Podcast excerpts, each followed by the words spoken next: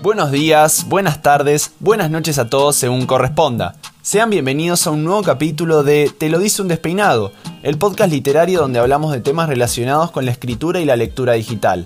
Soy Santiago Esperanza, tenista orgulloso, intento argentino y escritor en Wattpad y en Boonet, y espero que puedan disfrutar de estos minutos que vamos a compartir juntos. Pónganse cómodos, ajustense los auriculares y permítanse despeinarse, que este es un gran momento para relajarse y bajar las tensiones que genera la rutina diaria. Piensen que si se los dice un despeinado, ¿qué es lo peor que podría pasar?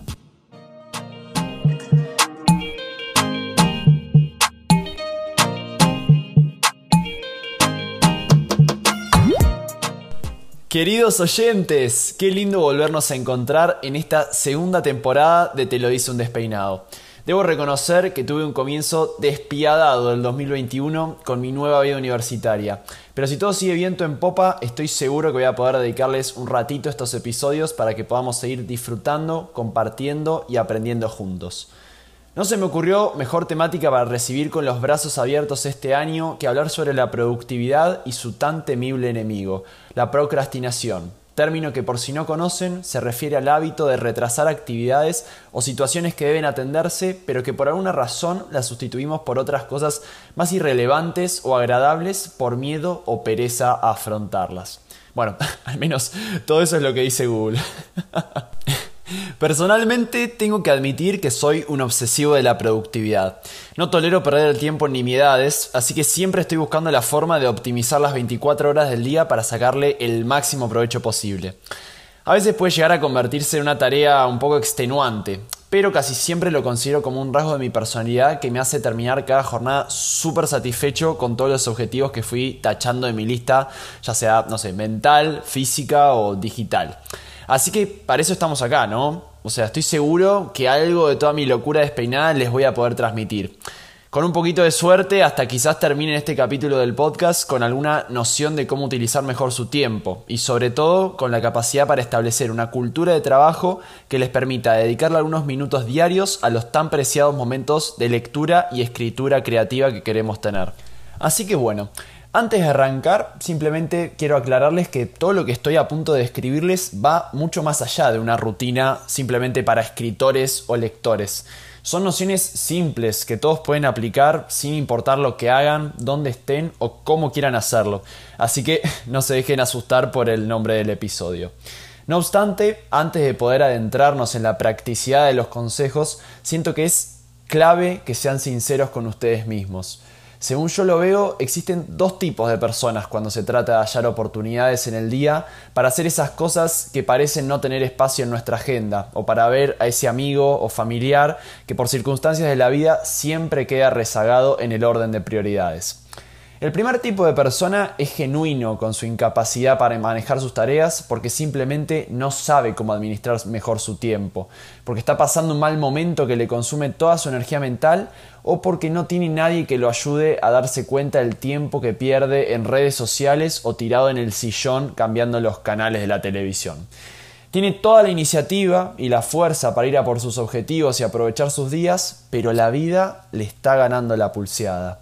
El segundo tipo de persona está, en esencia, mintiéndose a sí mismo y a otros en el camino. Usa la excusa de no tuve, no tengo y no tendré tiempo para escapar de sus responsabilidades en vez de confrontarlas, y se convence de que es incapaz porque o tiene miedo de fracasar o porque en realidad no tiene la suficiente motivación y las ganas de toparse con lo que le espera a la vuelta de la esquina. Si está haciendo esto para, por ejemplo, evadir a un amigo o amiga que hace semanas está pidiendo verlo, pues posiblemente haya otra razón debajo de la mugre de la alfombra que no quiere aceptar, y por eso se esconde detrás de la excusa. Si utiliza la mentira del tiempo para esquivar una clase de música, un entrenamiento de su deporte semanal o unas buenas horas de lectura o escritura creativa cuando hay verdadera pasión detrás, entonces debe haber algo más que lo detiene de perseguir sus sueños. El primer tipo de persona está en la lucha y necesita un salvavidas o un poco de claridad para salir a flote. Para eso estoy yo, para eso está su familia, su mentor o la persona que creen que los puede ayudar a convertir sus días en una maravilla de productividad. Pero si después de toda la descripción que les di sienten que son del segundo tipo de persona, debo confesarles que posiblemente se estén saboteando ustedes mismos. Está perfecto no tener ganas de hacer algo o ver a alguien, pero no se mientan diciéndose que es porque no tienen tiempo. Así que tomen nota, porque estas afirmaciones son importantísimas. Si se quiere, siempre se puede, siempre se encuentra el tiempo, siempre se encuentra esa motivación extra, esos minutos sobrantes en el día o esa hora libre para ver a tu amigo pendiente. El que les diga lo contrario es porque no tiene ganas suficientes de lograrlo. Así que de ustedes depende qué tipo de persona quieren ser. ¿Van a continuar poniendo excusas para cumplir sus sueños y fortalecer los lazos con sus seres queridos? ¿O van a atreverse a tomar el valor de decir yo sí puedo? Piénsenlo, analícenlo. Cuando estén seguros de que están a bordo del primer grupo que quiere ayuda de verdad, pueden volver a darle play.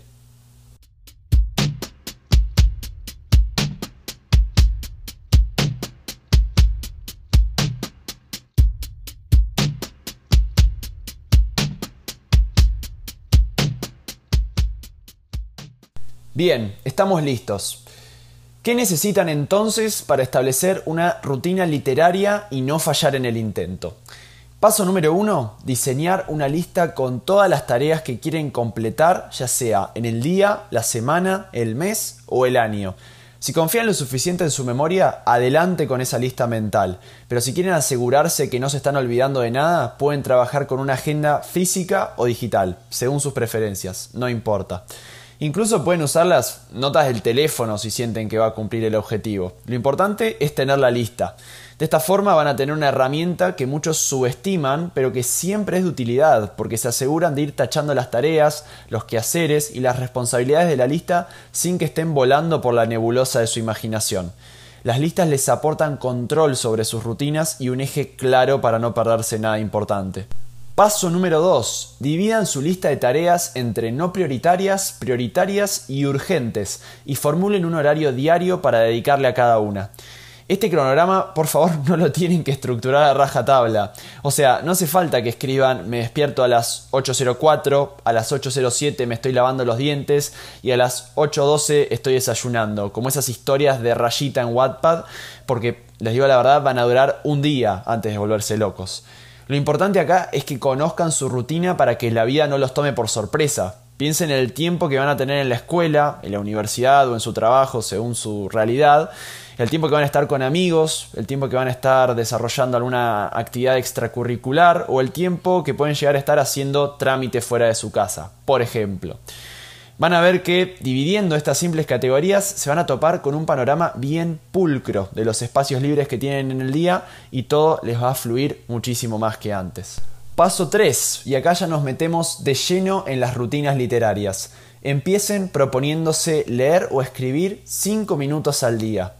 Lo principal que tienen que saber es que arrancar al 200% no les va a servir para nada. Les aseguro que si se meten en la cabeza que quieren empezar a leer o escribir una hora al día, posiblemente no lo logren. Una rutina exitosa para mí es aquella que evoluciona de forma progresiva y con pequeñas metas en el horizonte. Para eso, empiecen con objetivos que puedan alcanzar. Una vez que ya se sientan cómodos con el tiempo que le están dedicando, pueden subir de nivel. Tómense la primera semana para proponerse 5 minutos de tiempo diario y semana a semana van aumentando los minutos invertidos. ¿Por qué es tan importante que se tomen este paso muy en serio? Porque si se sienten estresados, agotados o cerca del colapso y pretenden dedicarle más tiempo del que pueden a su lectura o escritura, lo más probable es que acaben frustrados y terminen rindiéndose. Paso 4. Sean sabios administradores de su concentración y tómense descansos. Por favor, tómense descansos. El cerebro humano no está hecho para que estemos cuatro horas haciendo tarea, escribiendo, leyendo o escuchando a una profesora dar clase con nuestro foco de atención al 100% todo el tiempo. Si intentan hacer más de lo que su cabeza puede soportar, el cuerpo se los va a hacer notar. Así que si llegan al punto en donde deben quedarse hasta las 3 de la mañana haciendo una tarea de ciencias porque deben entregarla al otro día, es porque administraron mal su tiempo. Estos largos lapsos en donde uno busca trabajar a toda intensidad, lo único que hacen es consumirles toda su fuerza mental y dejarlos agotados para lo que siga en su rutina.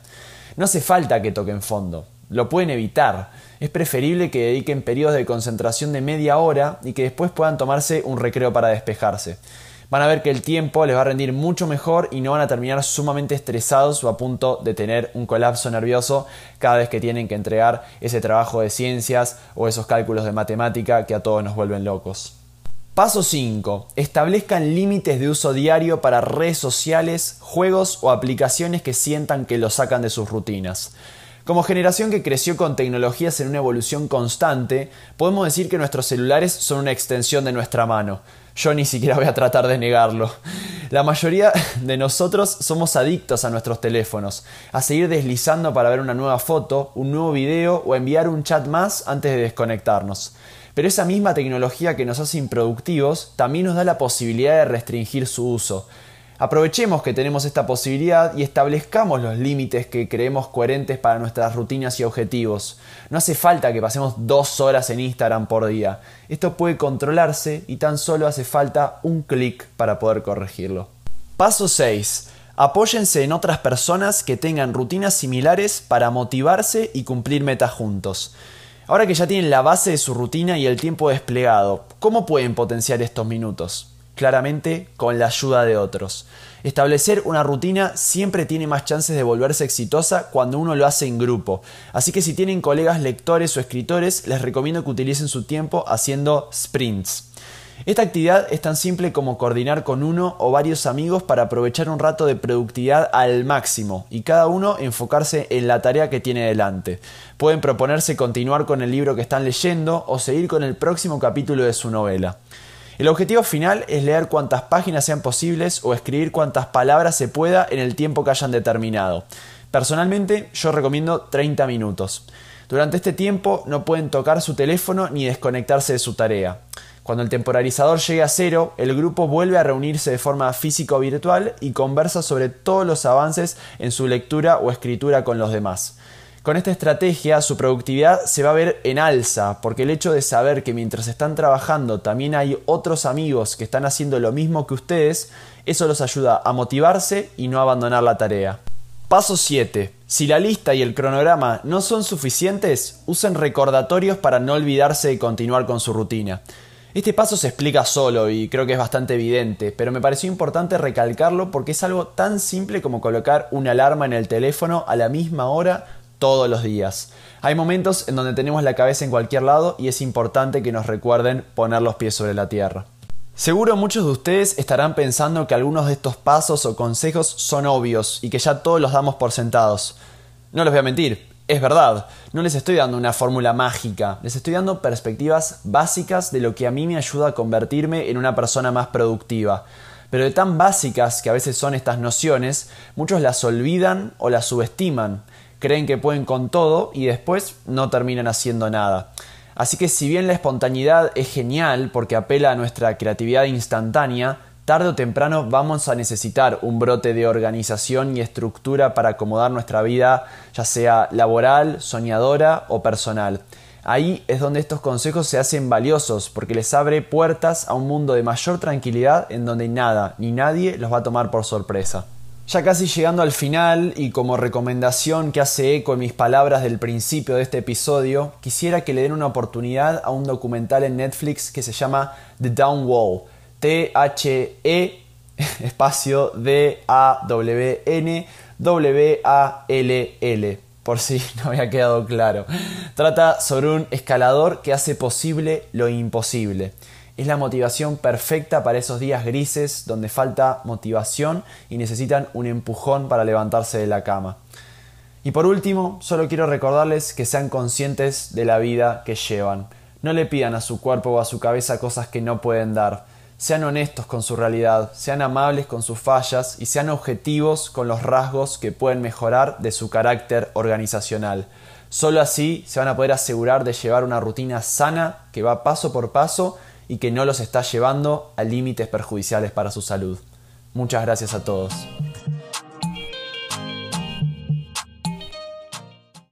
Esto fue Construyendo Rutinas Literarias y de la Vida. Los saluda su despeinado eterno y espero que su día continúe de la mejor manera. Gracias de corazón por acompañarme en esta segunda temporada y espero verlos en el próximo capítulo. Soy Santiago Esperanza y disfrutar de su compañía virtual ha sido un placer. Chau chau.